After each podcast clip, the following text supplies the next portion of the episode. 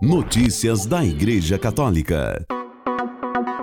Quinta-feira, 29 de fevereiro de 2024, hoje é dia de Santo Osvaldo Bispo. O Papa Francisco falou nesta quarta-feira na audiência geral que a inveja e a vanglória são vícios de quem sonha ser o centro do mundo. Reportagem de Túlio Fonseca do Vatican News. Após uma semana de pausa, devido ao retiro espiritual quaresmal dos membros da Cúria Romana e ainda se recuperando de uma leve gripe, conforme comunicado pela sala de imprensa da Santa Sé, que levou o pontífice a cancelar algumas atividades no sábado e na segunda-feira, Francisco esteve presente na sala Paulo VI para a audiência geral desta quarta-feira, 28 de fevereiro. Ao saudar os fiéis e peregrinos peregrinos, o Papa afirmou: Queridos irmãos e irmãs, ainda estou um pouco resfriado, por isso pedi ao Monsenhor Ciampanelli para ler a catequese de hoje. Em seguida, o colaborador da Secretaria de Estado proferiu o discurso que dá continuidade à reflexão sobre os vícios e as virtudes. Hoje examinaremos dois pecados capitais que encontramos nas grandes listas que a tradição espiritual nos deixou: a inveja e a vanglória, introduz Monsenhor Ciampanelli dedicando a primeira parte da reflexão à inveja. Quando lemos a Sagrada Escritura, percebemos que este vício nos é apresentado como um dos mais antigos. O ódio de Caim por Abel é desencadeado quando ele percebe que os sacrifícios do seu irmão agradam a Deus. O rosto do invejoso é sempre triste, o seu olhar está abaixado, parece examinar continuamente o chão, mas na realidade não vê nada porque a mente está envolvida por pensamentos cheios de malícia. A inveja, se não for controlada, leva ao ódio pelos outros. Abel será morto pelas mãos de Caim, que não podia suportar a felicidade do irmão. O texto do Papa sublinha que na raiz deste vício existe uma relação de ódio e amor. Deseja-se mal ao outro, mas secretamente deseja-se ser como ele. A inveja nos faz criar uma falsa ideia de Deus. Não se aceita que Deus tenha uma matemática própria, diferente da nossa. Gostaríamos de impor a Deus a nossa lógica egoísta, mas a lógica de Deus é o amor. Os bens que ele nos dá são feitos para serem partilhados. É por isso que São Paulo exorta os cristãos: com amizade fraterna, sede afetuosos uns com os outros, rivalizai uns com os outros na estima recíproca. Eis aqui o remédio para a inveja.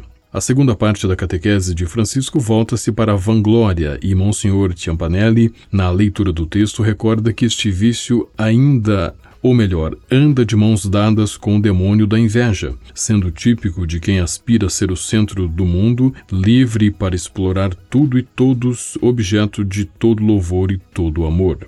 A pessoa vangloriosa não tem empatia e não percebe que existem outras pessoas no mundo além dela. As suas relações são sempre instrumentais, caracterizadas pela opressão dos outros. A sua pessoa, as suas façanhas, os seus sucessos devem ser mostrados a todos. É uma perpétua mendiga da atenção. E se às vezes suas qualidades não são reconhecidas, fica extremamente irritada. Os outros são injustos, não entendem, não estão à altura. Para curar os vangloriosos, os mestres espirituais não sugerem muitos remédios, recorda o texto do Papa, porque, em última análise, o mal da vaidade tem em si o seu remédio. Os elogios que o vanglorioso esperava colher no mundo logo se voltarão contra ele. E quantas pessoas, iludidas por uma falsa imagem de si mesmas, caíram em pecados dos quais logo se envergonhariam. Na conclusão, Monsenhor Ciampanelli ressalta na leitura da catequese que a mais bela instrução para vencer a vanglória encontra-se no testemunho de São Paulo. O apóstolo sempre teve de lidar com uma falha que nunca foi capaz de superar. Três vezes pediu ao Senhor que o libertasse daquele tormento, mas no final Jesus respondeu-lhe: Basta-te a minha graça, pois é na fraqueza que a força se consuma. A partir daquele dia, Paulo foi libertado, e a sua conclusão deve tornar-se também a nossa. É, portanto, de bom grado que prefiro gloriar-me nas minhas fraquezas para que habite em mim a força de Cristo. Notícias da Igreja Católica. Após a audiência geral desta quarta-feira, o Papa Francisco foi ao Hospital Gemelli Zola Tiberina para alguns exames. Ao final, ele retornou ao Vaticano e informou a sala de imprensa da Santa Sé na manhã de ontem. Tanto no sábado dia 24 de fevereiro, quanto na segunda-feira, o Papa cancelou as audiências por causa de uma leve gripe. No domingo, ele recitou Ângelos regularmente. Uh, ontem, ele participou da audiência geral na sala Paulo VI, delegando a leitura da catequese a um colaborador. Francisco leu o apelo final. O Papa Francisco, que fez 87 anos em 17 de dezembro passado, teve recentemente vários problemas com seu sistema respiratório. Em dezembro do ano passado, o Papa cancelou sua viagem planejada a Dubai para a conferência sobre o clima e delegou a leitura dos textos do Ângelus e da audiência geral a alguns colaboradores. Também por causa dos problemas respiratórios, o Papa foi internado no Hospital Agostino Gemelli em março de 2023. Em junho do mesmo ano, ele passou por uma cirurgia cirurgia intestinal para reparar uma hérnia incisional, um tipo de hérnia da parede abdominal no local de uma incisão cirúrgica anterior. Notícias da Igreja Católica. Na terça-feira, 27 de fevereiro, o governo de Javier Milei ordenou a proibição da linguagem inclusiva na administração pública da Argentina, conforme informou o porta-voz da Casa Rosada, Manuel Adorni, na sua coletiva de imprensa diária.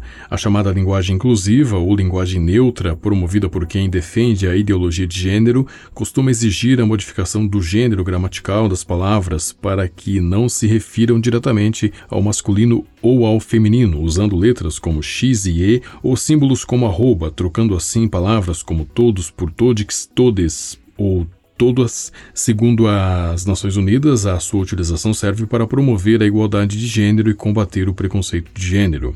A ideologia de gênero é a militância política baseada na teoria de que a sexualidade humana independe do sexo e se manifesta em gêneros muito mais variados do que homem e mulher. A ideia contraria a escritura e a doutrina católica. O livro do Gênesis 1:27 diz que Deus criou o ser humano à sua imagem. A imagem de Deus o criou.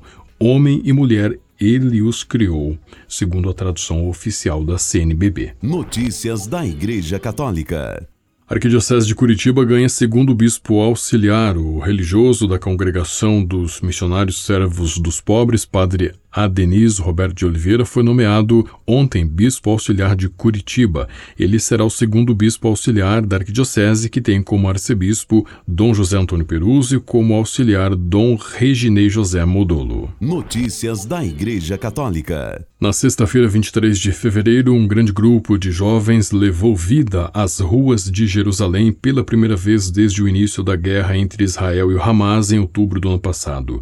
Cerca de mil crianças e jovens de escolas escolas cristãs percorreram a Via Dolorosa na Cidade Velha, oferecendo orações pela paz, deixando um rastro de esperança. A iniciativa, intitulada Via Sacra, Um Caminho de Paz, foi organizada pela Custódia da Terra Santa e envolveu 12 instituições, incluindo duas escolas da Igreja Anglicana e a Escola da Igreja Apostólica Armênia, bem como vários grupos católicos. Estiveram presentes também o custódio franciscano da Terra Santa, padre Francesco Patton, e o delegado apostólico em Jerusalém, Dom Adolfo Tito Ilana. Notícias da Igreja Católica. O presidente da Pontifícia Academia de Teologia, Dom Antônio Staglianò, reiterou a incompatibilidade entre a filiação maçônica e o catolicismo, dias depois de participar de um evento organizado pelo Grande Oriente da Itália em Milão. Stagliano disse ao Vatican News que a heresia maçônica é uma heresia que está fundamentalmente alinhada com a heresia ariana, já que foi Ário